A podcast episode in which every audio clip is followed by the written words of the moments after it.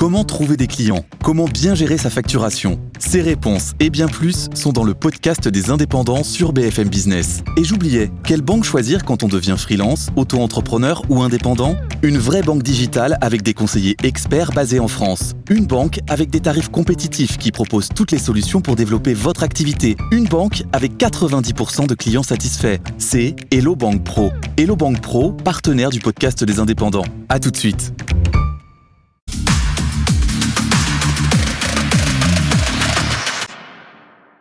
13h22, soyez les bienvenus si vous nous rejoignez sur BFM TV, la suite d'affaires suivantes. Et c'est une énigme qui n'a jamais été résolue. Qu'est-il arrivé à Cécile Valla, 27 ans, que cette question taraude sa famille, mais aussi les enquêteurs qui n'ont jamais ménagé leur peine? Euh, le 8 juin 1997, Cécile, 17 ans, se volatilise sur les bords d'une route de Savoie. Pas le moindre indice, pas la moindre trace. Et pourtant, aujourd'hui, l'espoir de connaître la vérité renaît lors du procès de Monique Olivier il y a quelques mois un procès verbal d'audition réalisé en 1997 a refait surface un PV qui consigne des propos troublants de Monique Olivier quelques jours seulement après la disparition de Cécile, un PV qui pourrait tout changer. Et si Michel Fourniret se cachait derrière cette disparition Le père de Cécile Valin sera notre invité dans un instant, mais d'abord retour sur cette affaire avec Elisa. Elle devait passer son bac de philo la semaine suivante. Alors le 8 juin 1997, Cécile Valin n'a pas accompagné sa famille en week-end. Elle a préféré rester seule pour réviser. Le samedi soir, la lycéenne invite quelques amis chez elle dans l'enceinte du lycée. Son beau-père en est le proviseur. Elle l'avait fait en, cachette, entre guillemets, puisque nous n'étions pas là. Et puis par ailleurs, euh, des petits troubles sentimentaux entre deux, euh, entre, entre deux garçons, mais bon. Ce week-end-là, Cécile s'est en effet rapprochée d'un garçon et culpabilise vis-à-vis de son petit ami. À 17h18, le dimanche, elle appelle son père. Au téléphone, il lui conseille de se concentrer sur ses révisions. Justement, je vais m'y mettre, lui répond-elle. Pourtant, quand sa mère rentre quelques heures plus tard, la jeune fille n'est pas dans l'appartement. Commence un vrai jeu de piste pour les gendarmes. Cécile Valin a été aperçue entre 17h30 et 18h45 à plusieurs endroits de la ville, sur une route départementale à la sortie de Saint-Jean-de-Maurienne, puis à Pont-à-Mafré, 5 km plus loin. Les recherches s'organisent en ville et dans les montagnes. L'adolescente de 17 ans passionnée d'escalade est peut-être allée grimper pour se changer les idées. Au fil des semaines, la piste de la mauvaise rencontre est privilégiée. Des témoins évoquent un van, puis une Peugeot 205. Des centaines de voitures sont fouillées, le sous-sol d'une autoroute est sondé. Malgré les nombreux témoignages recueillis depuis près de 27 ans, la disparition de Cécile Valin reste un mystère. Un mystère qui pourrait donc peut-être être enfin résolu si cette hypothèse, Michel Fourniret, se confirmait. On va évidemment évoquer tout cela avec nos invités. Jonathan Oliver, bonjour, merci d'être avec nous. Vous êtes le papa euh, de Cécile. Vous n'avez jamais baissé les bras, vous vous êtes toujours battu, vous aviez publié notamment Cécile, ma fille disparue, aux éditions de l'Archipel. Merci beaucoup d'être avec nous euh, aujourd'hui. Agnès Grossman à vos côtés, bonjour, vous êtes euh, journaliste, vous avez écrit notamment l'affaire Ambla ou le fantôme de Ranucci aux éditions euh, Presse de la Cité. Merci d'être là. Et puis Damien Delceni, bonjour. Bonjour. Le chef du service police-justice du Parisien aujourd'hui en France. Vous avez publié un papier cette semaine et vous suivez cette affaire de, de longue date. D'abord, Jonathan Oliver, on a envie de parler de Cécile pour commencer. Elle était comment, Cécile? Comment? Elle était comment, Cécile?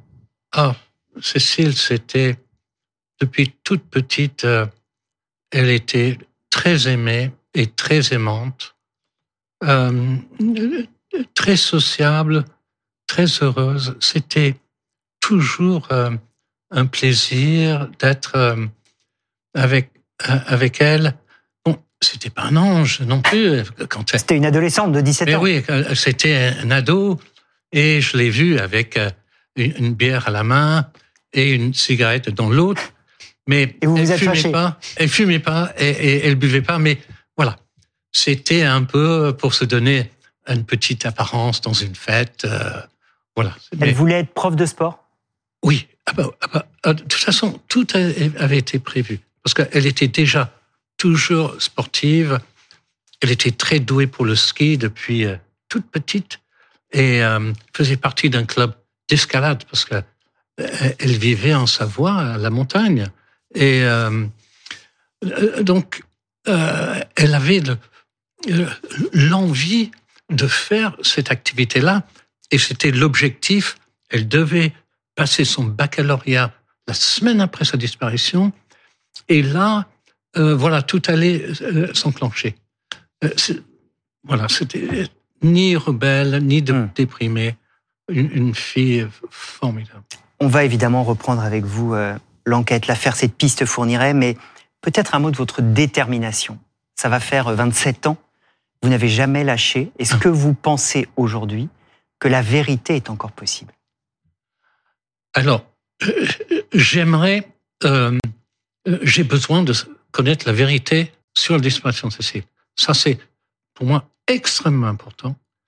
Euh, il faut dire que euh, ça dure longtemps, mais ça, je continue sur ce chemin-là, beaucoup aidé par l'avocate, euh, Maître Cathy Richard, grand avocat, grand personnage, et, euh, et, et, et, donc euh, elle ne lâchera elle ne lâchera jamais. Elle ne lâchera jamais. Donc, elle vous euh, accompagne depuis combien d'années d'ailleurs, euh, Cathy Richard, votre avocate dans, dans, ce combat? Alors, elle est mon avocate depuis euh, 2008, mais avant, elle était l'avocate d'une autre euh, fille à moi, euh, Chloé, puisque elle, elle, ne supportait plus d'être plongée dans le dossier de la disparition de, de sa sœur. Euh, et, et, je l'ai remplacé. Je l'ai remplacé. Et, et je me elle se bat à vos côtés euh, depuis. Elle, a, elle, a, elle, se bat à vos côtés et elle a fait avancer euh, euh cette enquête au fil des années. Elle l'a relancée quand elle était au point d'être presque close, sans que vous n'ayez de réponse. Là, là vous, vous, vous, parlez de, de... de votre avocate et de oui, ah bah oui, bien sûr. Tous les deux, vous avez ah porté ce dossier à bout de bras absolument. pour trouver des réponses. Ah oui, absolument. Donc, donc là, c'était vraiment très très fort. Je, je faisais beaucoup de choses, euh, préparer les les les, euh, les propositions de demande d'acte, par exemple, pour le, le, le, prolongement du dossier, pour euh, qui, qui, pouvait être fermé, qui pouvait être fermé à l'époque, ce qui n'est plus le cas. Hum. Non, ce n'est plus le cas maintenant. Donc voilà, c'était une période extrêmement active. Et mon autre fille, elle était soulagée de ne pas être euh, aux prises avec la disparition de sa sœur qui, était euh, euh, elle était confidente hmm. de, donc c'est un, drame, c'est un drame évidemment épouvantable. On va reprendre justement cette histoire et surtout cette nouvelle, cette nouvelle hypothèse. D'abord, il faut peut-être Agnès se rappeler que la disparition de Cécile, elle est faite de mystère, avec peu d'éléments au démarrage. Depuis le début, il y a, il y a peu d'éléments concrets. Oui, il y a, très, enfin, il y a, il y a un petit peu d'aveu, ça date de 2005. C'est euh, Monique Olivier qui va avouer plusieurs choses et qui dit notamment que euh, en juin, fin juin, euh, euh, Michel Fourniret l'a appelé pour lui dire de quitter la maison avec son fils Selim et de d'aller se balader. Il voulait avoir la maison parce qu'il a amené une jeune fille. Et donc, elle a vu arriver Michel Fourniret avec une jeune fille qui avait entre 16 et 18 ans. Et elle, elle est partie. Elle raconte ça. Et il se trouve que cet élément, elle l'a dit en 2005, mais ça n'a pas été transmis à la police française. Donc ils n'ont pas enquêté, ils n'ont pas fait le lien. Et en fait, euh, elle en dit pas beaucoup plus parce mm. que Monique Olivier, comme Michel Fourniret, ils disent jamais grand-chose. Et elle, après, elle dit qu'elle est revenue et que bon, il y avait plus rien et qu'elle n'a jamais rien osé demander à Michel Fourniret, qui ne racontait pas tant que ça, dit-elle. Et puis des fois, elle dit qu'il racontait beaucoup. Bon, enfin là, en l'occurrence, elle n'a rien raconté de plus sur cette affaire. Donc on n'a que ce témoignage qui sort en 2005 et qui n'est pas transmis. Ça. Donc, il n'est pas enquêté, quoi. C'est vraiment, de toute façon, toutes, toutes les histoires qui sont liées euh, à Michel Fourniret et Monique Olivier, euh, c'est pas seulement le procès de, de ces deux criminels qu'on fait, c'est le procès un peu de la justice et de la police et de la gendarmerie. Parce ça qui est, qui est il y a vraiment une incurie depuis le début incroyable. L'hypothèse nouvelle, c'est donc celle de Michel Fourniret, effectivement, que vous venez de nous expliquer. Damien, peut-être qu'on comprenne bien comment on retombe sur ces vieux aveux, ces vieilles déclarations de Monique Olivier pour aujourd'hui se dire peut-être que c'est l'hypothèse privilégiée. Bah, on y retombe par hasard à l'occasion du dernier procès euh, de, la fin d'année dernière de Monique Olivier sur l'affaire Mouzin, l'affaire Paris et l'affaire euh, Domès. Euh, on y revient parce que bah il y a un avocat, en l'occurrence Maître Sebon, qui lui a accès à une procédure belge. Et dans cette procédure belge, il y a euh, des interrogatoires de Monique Olivier qui datent de 2005, c'est-à-dire peu de temps après euh, l'arrestation de Michel Fourniret puis la sienne, dans lequel effectivement elle évoque ce, ce, cet élément assez troublant qui date de 97 selon elle. Elle est assez précise sur les dates, juin 97. Le mois où disparaît, mois Cécile. Où disparaît Cécile Valin. Elle parle d'une jeune fille âgée entre 16 et 18 ans, c'est l'âge euh, de Cécile. Et ce qui est, alors c'est même pas troublant, hein, c'est, je pense qu'on peut même dire que c'est complètement aberrant, c'est que en 2005, Monique Olivier, elle dit ça aux policiers belges. La même année, à 800 km de là, dans la vallée de la Maurienne, les gendarmes qui enquêtent déjà depuis 8 ans sur la disparition de Cécile Valin, ils font des recherches sur Michel Fourniret. Parce qu'à l'époque, ils ont exploité un certain nombre d'autres pistes qui n'ont rien donné. Ils entendent parler de Michel Fourniret, parce qu'à l'époque, en 2005, on ne sait pas encore grand-chose de Fourniret. Ils entendent parler de Fourniret, ils se disent, bah, faut chercher peut-être de ce côté-là. Ils font quelques recherches. Simplement, on leur dit, Michel Fourniret, dans cette région-là, ça paraît assez peu probable. On sait à peu près rien de ce qu'il a fait à ce moment-là un peu partout en France. On pense qu'il s'est limité aux Ardennes et à la Belgique. Donc la piste Fourniret, elle est exploitée comme ils le peuvent à l'époque par les gendarmes qui enquêtent sur la disparition de Cécile. Simplement au même moment, pas très loin, hein, on est en Belgique. Il y a quelqu'un qui donne des informations capitales, qui pourraient être capitales parce que on parle de l'enlèvement d'une jeune fille en juin 97. On a une description physique qui peut correspondre, et là il se passe rien. Il se passe rien jusqu'en 2023, où à l'occasion d'un procès, on exhume des procès-verbaux belges, et là on se dit, oups, euh, il serait peut-être bon maintenant de poser la question à Monique Olivier. Donc voilà, il s'est presque 20 ans pour juste se faire connecter euh, des dossiers qui sont pas euh, secrets. Hein. Simplement, il n'y a pas eu de communication à l'époque. Et aujourd'hui, pour vous, cette hypothèse fournirait qui refait surface, est-ce que vous y croyez? Qu'est-ce que ça provoque chez vous depuis que vous en avez entendu parler? Alors, euh, j'y crois. Euh, et je, pense depuis longtemps que tant que je ne sais pas quel est le, motif de la, disparition de Cécile, que euh, serait toujours un responsable logique, vu sa façon de faire parcourir euh, la, France et la Belgique dans tous les sens. Euh, et, puis, euh, voilà son mode opératoire mm. de les euh, euh, de les attacher, de les droguer, de enfin c'est écœurant, c'est écœurant. Donc, donc euh, ça j'ai pensé. Maintenant euh, il y a des, des, cette correspondance de, date. Ah. Cécile a disparu le 8 juin, le, 8 juin 97. Et Monique Olivier l'a vue avec euh, M. Fourniret le, le, son, son mari, le, le 9.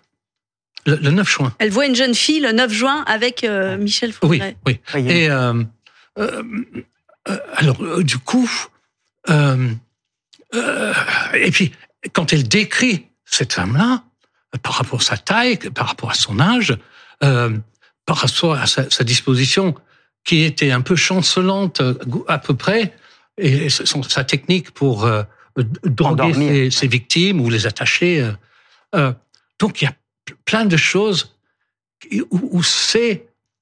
Alors, euh, moi j'ai deux, deux, deux, choses qui, qui, arrivent qui sont complètement euh, contradictoires. Fournirait, ce serait une catastrophe, Cécile, une catastrophe. Si le dossier de Cécile arrive à sa conclusion, grâce à ce qui vient de se passer là, cette, euh, enfin cette, cette découverte. Oui, voilà. Euh, euh, ce serait enfin la solution du dossier de Cécile. Et là, euh, ce serait bien. Ce serait bien. Enfin, des réponses pour vous. Mais il y, a, il y, a, toutes ces concordances de dates, effectivement, oui. que vous rappelez, ces déclarations. Il y a aussi, dans le dossier de Cécile Valin, une camionnette qui est évoquée. on sait que c'était euh, l'un des modes opératoires de, de Michel Fourniret, Agnès. Oui, c'est vrai qu'il circulait en camionnette. Et des fois, des fois, il repérait ses victimes, il balisait leur, euh, leur trajet et il s'arrangeait toujours pour demander un renseignement en sachant parfaitement que ces personnes allaient vers, euh, vers ce lieu. Et donc, il leur proposait ben, monter Bon, ça c'est ce qui c'est ce qui dit. Peut-être que des fois aussi il a été euh, plus brutal. On ne sait pas tout de, euh, de, de Michel Fourniret, mais c'est vrai qu'il pouvait tout à fait aller au débeauté, il pouvait tout à fait euh, chasser. Hein, il le disait d'ailleurs, il pouvait chasser des jeunes vierges. Maintenant, ce qui est vrai dans le cas de Cécile Olivier, c'est que malheureusement ça, ça repose entièrement sur les aveux de Monique Olivier parce qu'il y a Il n'y a pas de traces ADN. On a retrouvé des traces ADN dans le camion de, de Michel Fourniret. Il n'y a pas, il y a pas la sienne. Donc ça, ça va reposer entièrement sur sur sur elle, sur ses aveux. Est-ce qu'elle va reconnaître une photo de, de Cécile Valin? Euh, C'est pas sûr qu'on lui en, en, ait montré une. Hein, quelle est la suite justement? Quelle est la suite judiciaire? Maintenant qu'on sait qu'elle a, elle a évoqué de nouveau brièvement cette euh, rencontre avec cette jeune femme lors du procès, est-ce qu'elle va être réinterrogée et quand? Alors, elle va être interrogée parce qu'il y a eu une demande de, l'avocate euh, Cathy Richard, une demande d'acte, et parmi ces demandes d'acte, la demande d'un interrogatoire de Monique Olivier par la juge d'instruction. Donc, ça va être fait dans les semaines, j'espère pas dans les mois, parce que voilà, je pense que le temps perdu, euh, on le rattrape peut-être pas, mais on le rattrape peut-être pas, mais en tout cas là, il faut arrêter d'en perdre. Donc, si on peut le faire euh, le plus vite possible, alors je sais que les juges sont très occupés, mais je pense qu'il faut pas tellement attendre. Euh, Jonathan, vous le disiez, ça fait 27 ans hein, qu'il attend. Donc, euh, et Monique Olivier est âgée aujourd'hui. Et Monique Olivier est âgée, Michel Fourniret est mort. Il y a déjà eu beaucoup de choses dans le dossier Fourniret qui n'ont pas pu être faites parce qu'on l'a pas interrogé suffisamment tôt et on n'a pas su de choses suffisamment tôt. Et il y a une déperdition. Monique Olivier, euh, c'est pareil. Donc, euh, je pense qu'il n'y a plus tellement de temps à perdre. Après, qu'est-ce que dira Monique Olivier au juge? Alors là, personne ne le sait parce que même elle, elle est insondable. On l'a suffisamment dit. C'est quelqu'un qui est qui est enrobé de mystère, dont on ne sait pas si elle parlera, si elle parlera pas, si elle sera disposée à, si voilà, c'est impossible de savoir ce que va dire Monique Olivier, si elle va même se souvenir de ce qu'elle a pu dire aux policiers belges en 2005. Mais en tout cas, il y a, il y a une base de travail parce qu'il y a des procès-verbaux euh, qu'elle a signés avec des choses assez précises dedans. Donc, euh, pour lui rafraîchir la mémoire, il y a ce qu'il faut dans le dossier. Damien, dans, dans l'affaire de Cécile, est-ce que toutes les autres hypothèses ont été refermées ou est-ce qu'il reste encore des, des mystères, des zones en suspens? Le problème des disparitions, c'est qu'il y a toujours des mystères. Parce que mhm. une disparition, par, par, par définition, c'est quelqu'un qui se volatilise et on a plein de pistes possibles. Ça peut être une piste accidentelle. Ça a été, ça continue à être une des pistes qui est, voilà, elle a pu partir, euh, vouloir faire de l'escalade, avoir un accident. On a beaucoup cherché, on l'a jamais trouvé. Ça peut être une piste euh, de disparition volontaire. Elle a un petit coup de déprime, euh, elle s'en va. Le suicide aussi est une piste qui a été qui a été creusée, mais sans sans résultat. Et après, vous avez une multitude d'autres pistes, c'est-à-dire on regarde un petit peu les proches, parmi ses amis, parmi les gens qu'elle peut connaître, si euh, voilà, si ça peut pas aussi amener à des choses. Et puis après, on, on pense aux prédateurs. Alors il y a Fourniret, mais malheureusement il n'y a pas que Fourniret comme prédateur mm. euh, dans les années 90 qui circule en France. Tout ça, ce sont des pistes qui sont extrêmement longues à explorer et surtout avec toujours cette problématique de on n'a pas de corps, on n'a pas de scène de crime, on ne sait pas vraiment où chercher, on peut pas avoir de matériel, euh, de matériel ADN, etc. Donc les disparitions, c'est toujours l'enquête la plus compliquée qui existe. Donc non, toutes les pistes, elles ne sont pas refermées aujourd'hui, mais là, on en tient une. Et malheureusement, je vais, je vais le répéter parce que c'est quand même le, le, fond de cette histoire, c'est que cette piste-là, elle aurait pu, dès 2005, ça va faire 20 ans que cette piste, elle aurait pu être vérifiée, du vivant de Michel Fourniret avec une Monique Olivier 20 euh, ans plus jeune et avec euh, voilà donc mais là il faut la il faut la vérifier maintenant coûte que coûte. Après Monique Olivier c'est quelqu'un bon elle parle elle parle très difficilement. De toute façon euh, on l'interroge c'est extrêmement laborieux. la juge Sabine Kéris a réussi parce qu'elle a réussi à établir avec elle une vraie relation humaine en la traitant bien, gentiment, agréablement même. Mais c'est quelqu'un qui parle très peu. Elle ne veut pas de toute façon elle ne veut pas se souvenir. Alors il y a ce mystère est-ce qu'elle se souvient vraiment pas ou est-ce qu'elle elle ne veut pas se souvenir? On a toujours dit qu'elle ne, elle ne veut pas penser. Elle le dit elle-même. Euh, Fourniret le disait. C'est une femme qui ne pense pas. Donc, ne pensant pas, elle ne veut pas non plus se souvenir. Est-ce qu'elle a accès à ses souvenirs? Ça, c'est un des mystères euh, de Monique Olivier. Donc, on ne sait pas on ne sait pas si elle, va dire les choses. Après, d'après son avocat, elle est de bonne volonté euh, pour collaborer euh, avec la justice. Ce qu'on sait sur cette date, c'est vrai que c'est assez troublant, puisque en fait, c'est le 9 juin et le 11 juin, elle, a quitté le domicile familial. Donc, elle s'en souvient très bien de cet épisode. Et c'est aussi une période où, où, Michel Fourniret chassait tout seul. C'est cette, pendant cette fameuse période blanche, puisque entre les années 90 et 2000, on appelle ça la période blanche parce qu'on n'a retrouvé aucun aucun corps. Enfin, ils n'ont rien avoué. Et ça serait étonnant de, de, de penser que qu'il a arrêté euh, de, de tuer, puisqu'il a dit qu'il tuait euh, une à deux fois par an. Donc, on ne sait pas trop ce qui s'est passé, mais ça repose entièrement, entièrement sur elle. Et elle, c'est, c'est un coffre-fort, euh, Monique Fourniret. Alors, excusez-moi, mais il y a quand même quelque chose, c'est que si elle confirme, si elle parle euh, de ce qu'elle a vu, Cécile, avec Fourniret, euh, elle ne risque rien parce que on va on va pas dire que c'est elle qui est responsable hum. de sa, sa disparition. Euh, donc peut-être par rapport à ça, Monique Olivier qui a eu déjà deux fois des euh, je crois que c'est des perpétuités. Oui. Elle a chopé des. Oui, elle ne sera pas condamnée. Et là, elle va pas rajouter en, en, parlant de ce qu'elle ce qu'elle aurait dit et ce qu'on aurait vu euh, par rapport à Cécile. Et on entend votre espoir qu'elle parle et que vous puissiez savoir la vérité. Merci beaucoup d'être venu euh, sur le plateau d'affaires suivantes. Merci, merci Agnès, merci Damien d'être venu sur le plateau d'affaires suivantes ce dimanche.